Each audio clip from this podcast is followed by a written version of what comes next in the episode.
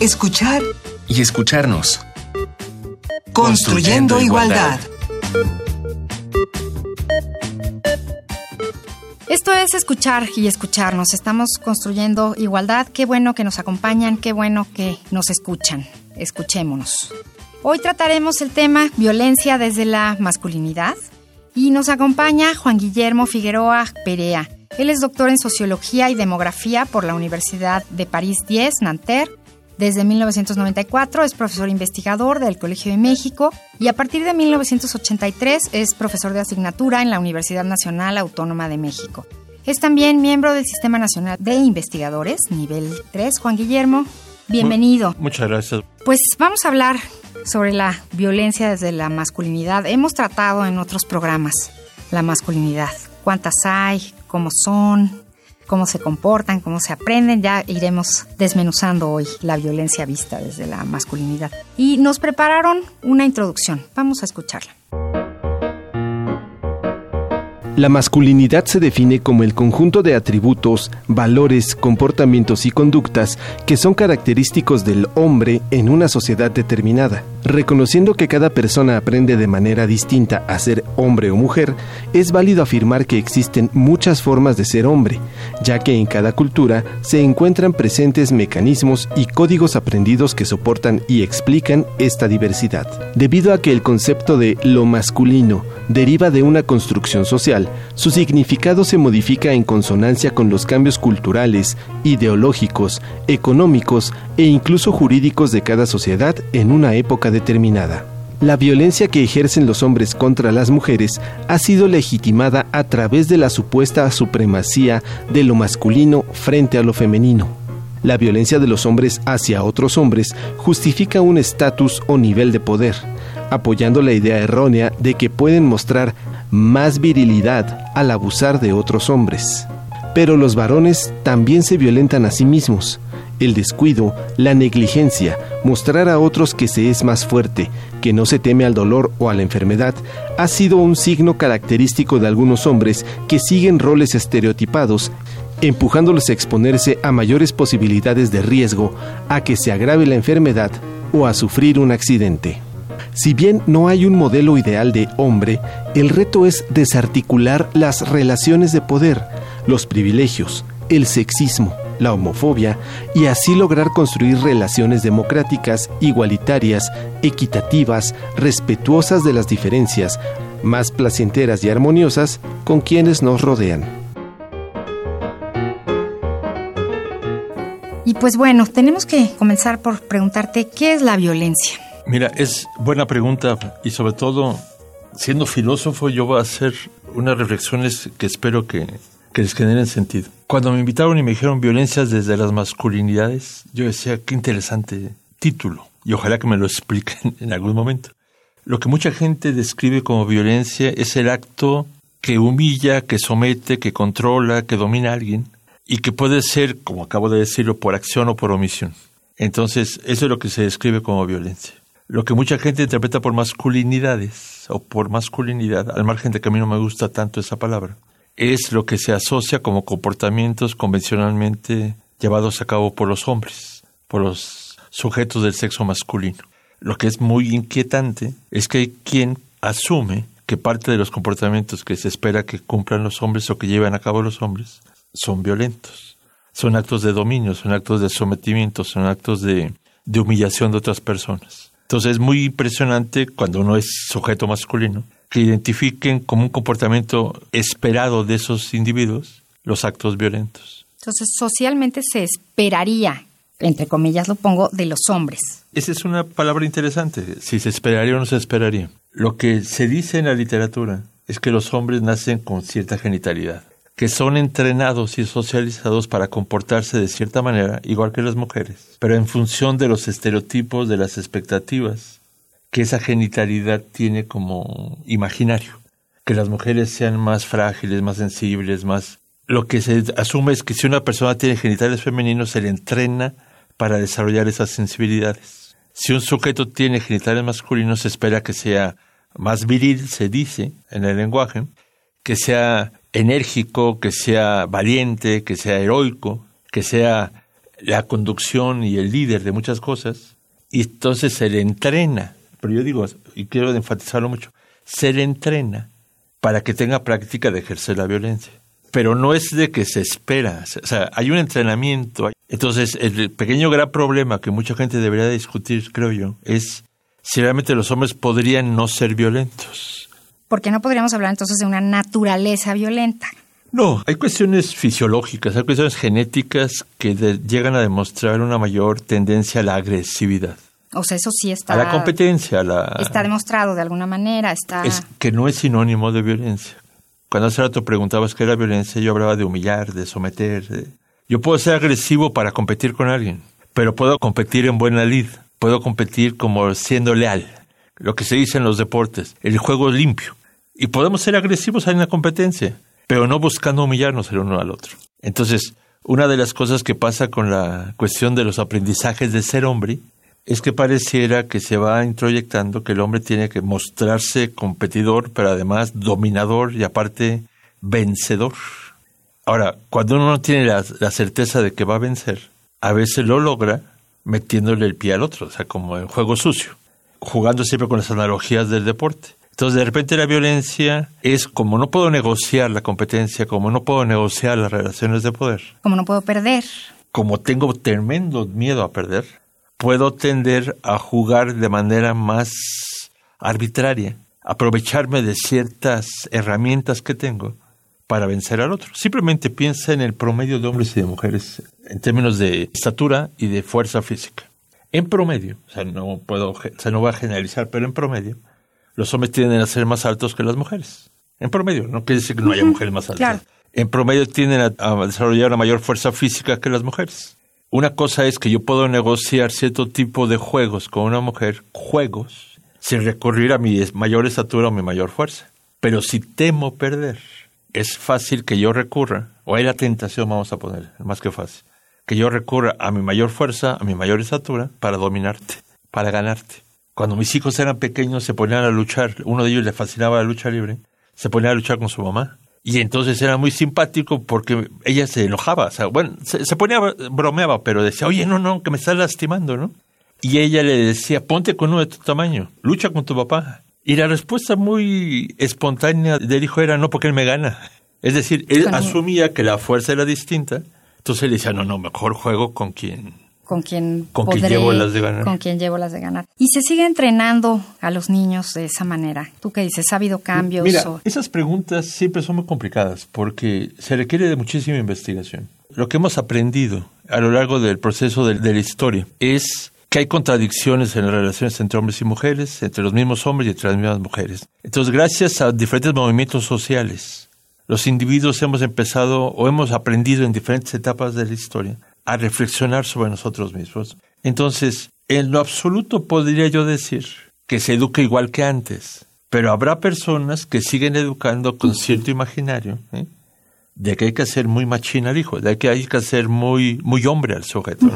Hay otras personas que dicen, no, por ahí no va la cosa. Entonces están intentando como modelos más negociadores, más flexibles, el pequeño problema es que al mismo tiempo hay imaginarios en la publicidad, en las películas, en novelas, en, múltiples mensajes que reciben las personas, que a lo mejor en mi entorno el imaginario es más amable, más relajado, menos presionante, pero quién sabe cómo proceso eso con lo que veo en las películas. Que sigue reproduciendo los estereotipos. Yo tuve un progenitor que nació en 1915, es decir, hace 103 años.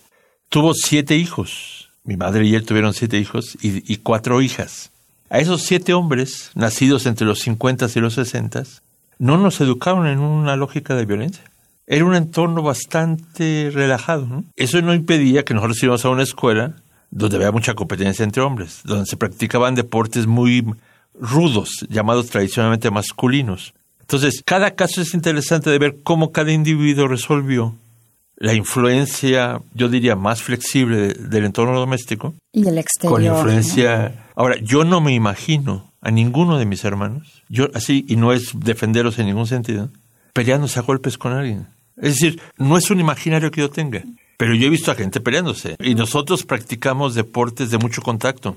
como el fútbol americano. Pero no es como fueron educados. Pero los practicamos, incluso practicamos mucho fútbol soccer. Pero cuando había bronca, cuando había pleitos, curiosamente, uno de mis hermanos y yo que jugábamos americano, tratábamos de defenderlas, de tener los pleitos, porque teníamos fuerza física. Pero no lo usábamos para sacar ventaja del otro. Ahora, varias veces nos tocaron golpes porque estábamos sosteniendo con los dos brazos a diferentes personas y entonces estábamos desprotegidos. Pero entonces había golpes como desleales, vamos a ponerlo así. Porque había gente que nos veía que no estábamos peleando y se aprovechaban de que estábamos desarmados con los brazos separados para golpearnos. Entonces digo, no es fácil saber cómo se está educando, porque habría que hacer estudios mucho más cuidadosos. Lo que sí es claro es que cada, vez tiene mucho menos legitimidad educar en esos modelos rígidos de, de violencia. Vamos a pasar ahora a nuestra recomendación musical con el tema de violencia desde la masculinidad, elegimos hoy una canción que se llama El maltrato, para ver una situación de, de violencia, esta es en pareja. Esta canción es de Manuel Horta, es una sevillana. Él es un español considerado uno de los mejores solistas del mundo de las sevillanas. Vamos a escuchar.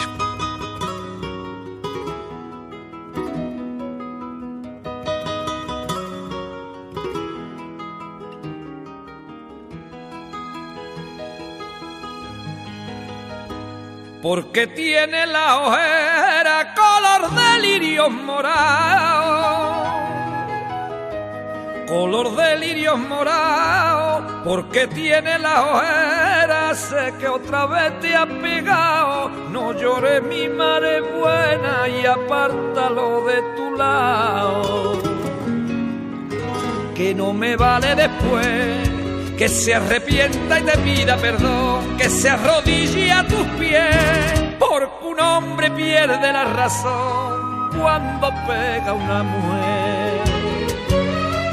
No hombre ni bien nacido, quien le pega a una mujer, ni buen padre ni buen hijo, que su madre era mujer, y esa es la que la parió.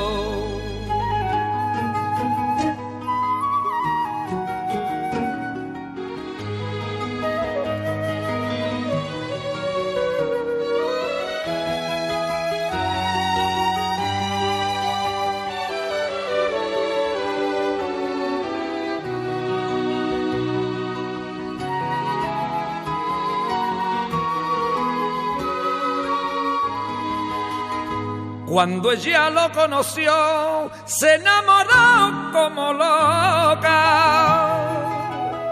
Se enamoró como loca. Cuando ella lo conoció, solo salían de su boca bonitas frases de amor. Y ahora le pega y la explota.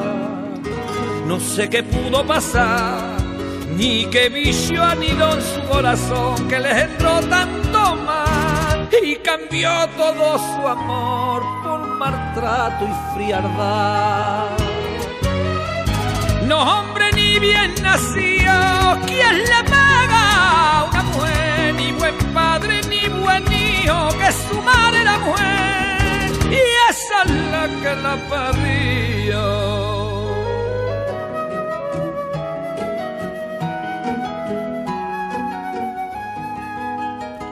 Mardigo al juez que nos juzga y la autoridad que pasa. Y la autoridad que pasa, mardigo al juez que nos juzga y se burlan de esta causa, son asuntos de familia que lo resuelvan en casa. Y ya no sé lo que hacer, y a este túnel no le encuentro yo la luz que la solución le dé. Quien me libra de esta cruz, quien le da suerte a mi ser. No hombre ni bien nacido, quien le pega a una mujer, ni buen padre ni buen hijo, que su madre la mujer, y esa es la que la parió.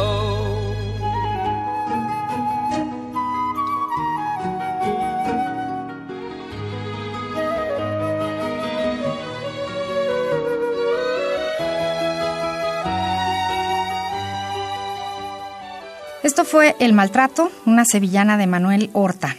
No sé qué pudo pasar ni qué bicho anidó en su corazón, que le entró tanto mal y cambió todo su amor por maltrato y frialdad. Eso fue un signo de violencia. Hay, una cosa que, a mí me emerge de, de oír una canción como esta. Uno de los estudios más interesantes que yo he leído a propósito de la violencia que ejercen algunos hombres, no voy a decir que todos los hombres, es que hay una ambivalencia en por qué son, cuáles son los motivos para ejercer la violencia. Hace un momento hablaba yo como de las diferencias en el poder. Saco ventajas sobre otra, sobre otra persona, ¿no?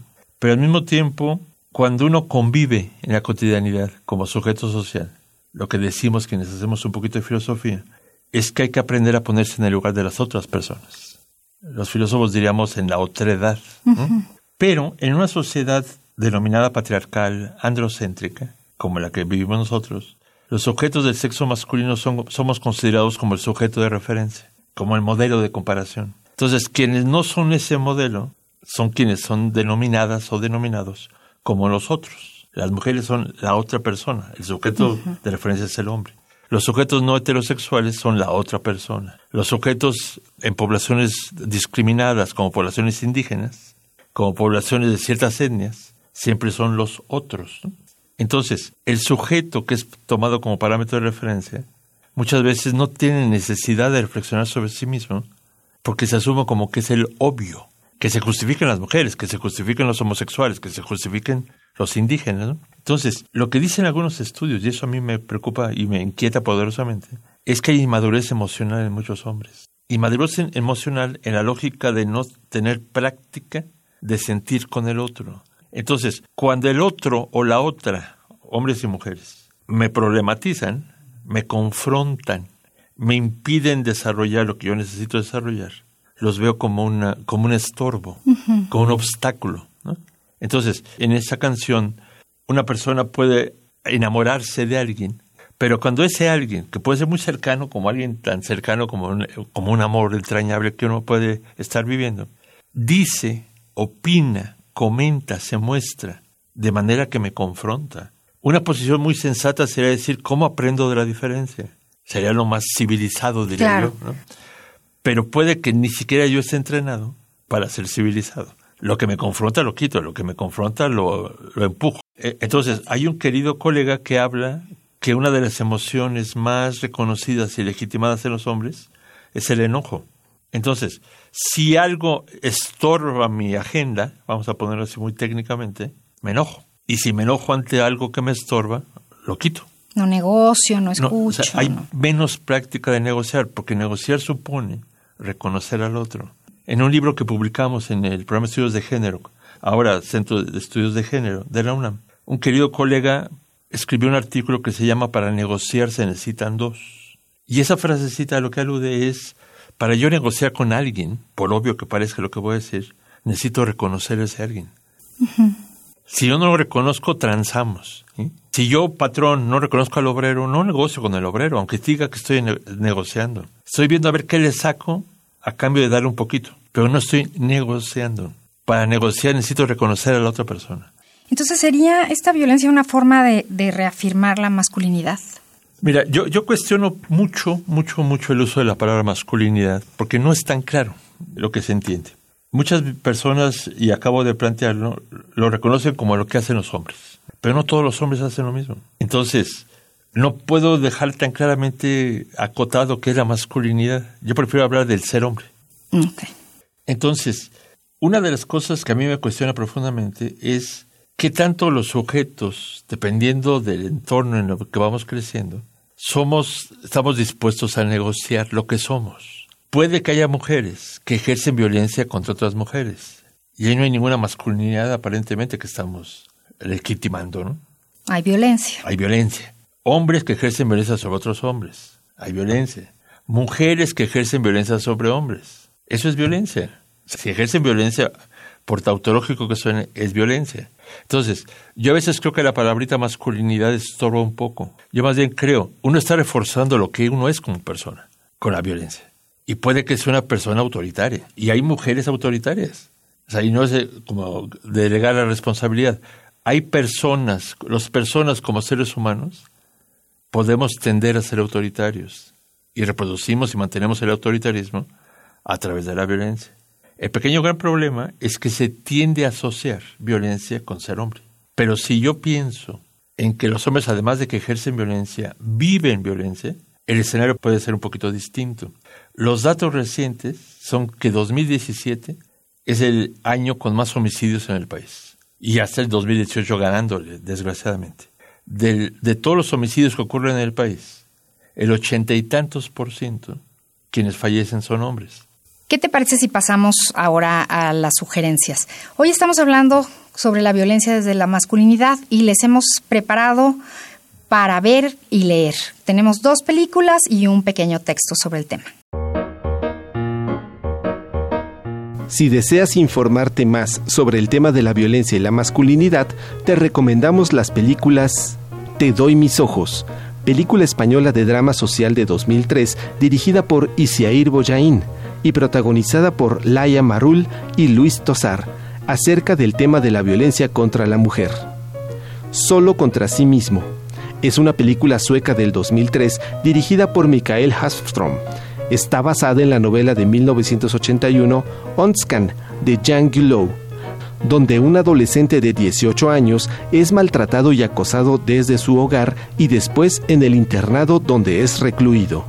También te invitamos a consultar un acercamiento a la masculinidad aprendida en México a partir del VIH, de machos, mushes y mayates, de Guillermo Rivera Escamilla, editado por la CNDH México.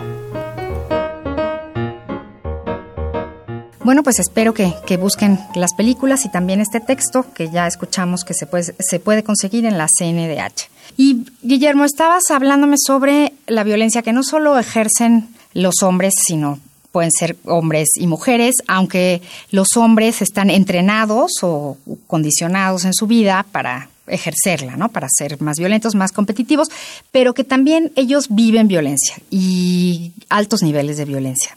Mira, hay, algo que yo quisiera enfatizar y que teniendo mucho, mucho cuidado de no, no generar una discusión ociosa con queridas colegas feministas en el debate sobre violencia en ningún sentido es ponernos a victimizar a los hombres o poner a discutir quién la pasa peor, si los hombres o las mujeres. Eso no me interesa en absoluto. Lo que quiero hacer evidente es que el ochenta y tantos por ciento de quienes mueren por homicidio son hombres. Si bien más del 90 por ciento de los procesados por homicidio son hombres. Eso querría decir, y lo dejo muy claro, que la mayor parte de los hechos son hombres que matan a hombres. Víctimas de su propia violencia. A ver, víctimas de la violencia de hombres. Exacto. de su propia Perdón, de violencia de hombres, hacia hombres. Pero, pero lo que quiero dejar claro es, lo que a mí me preocupa tremendamente, es que eh, hay un proceso de socialización que justifica y legitima tanto la violencia como una práctica masculina, que los hombres no hacemos ningún drama por esas magnitudes de violencia observada. Es decir, la esperanza de vida de los hombres en México está disminuyendo. Eso solo ocurre ante una guerra mundial o una tremenda epidemia. Y la magnitud de la violencia que está ocurriendo en México, ejercida por muchos hombres hacia otros hombres, es de tal relevancia que la esperanza de vida está disminuyendo. Y yo no veo a los hombres haciendo escándalo, diciendo, oigan, ok, acompañamos el proceso de lucha contra el feminicidio, pero alguien acompáñenos para luchar en contra de la violencia contra los hombres. Pero eso no sería una señal de debilidad, por así decirlo. o sea, puede ser de debilidad, pero podría ser de muchísima madurez. No, claro, o sea, pero digo, no lo, no lo hacen, ¿no? no, no piden esa ayuda, ese acompañamiento. Pero lo interesante cuando tú dices debilidad, esa es una evidencia de lo contradictorio de los aprendizajes de género para los propios hombres. Nos enganchamos en una práctica que parecía legitimar la violencia, aunque algunos no la ejerzan, ¿eh? pero quienes la viven prefieren no nombrarla para no perder ciertos elementos de su identidad como hombres. Claro. Es decir, yo soy fanático de Amparo Ochoa y Amparo Ochoa decía y cantaba, jugar a la vida es algo que a veces duele. Yo digo, jugar a ser hombre es algo que a veces duele. Pero si yo digo que me duele, pareciera que me quitan la, credencial de ser hombre. De ser hombre, sí. Entonces prefiero guardarme el dolor de mi experiencia de ser hombre. Y las emociones. Entonces, por eso, cuando alguien me invita a hablar de violencia desde las masculinidades, yo digo, a ver, a ver, pongámosle violencia y masculinidades. Porque es violencia vivida y ejercida desde la masculinidad. Pero se visibiliza y se documenta mucho la violencia que ejercen los hombres. muchísimo menos se visibiliza o se nombra la violencia que viven los hombres. Y lo que decimos que necesitamos filosofía del lenguaje es que lo que no se nombra, uno acaba creyendo que no existe. Los hombres ejercemos violencia, eso es definitivo, pero los hombres vivimos violencia y eso poco se nombra. Y los hombres, igual que las mujeres, tenemos el derecho a una vida libre de violencia. Pero eso para, para eso no necesitamos necesariamente una ley, necesitamos una resignificación de la forma de aprender a ser hombre.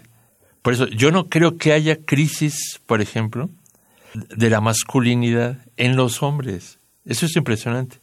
Hay crisis de masculinidad en los modelos de referencia. Cada vez se cuestionan más esos modelos.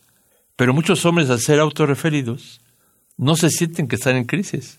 Guillermo, ya para terminar el programa, yo quisiera que nos fuéramos con, con una reflexión para hombres y también para mujeres. ¿Qué es lo que deberían de preguntarse los hombres? Mira, yo, yo no soy nadie para decir qué deberían de preguntarse, pero siendo filósofo y siendo fanático de Marx, Marx decía que los obreros estaban en un trabajo enajenado cuando no eran dueños de los medios de producción de su trabajo. Y alguien se quedaba con la plusvalía.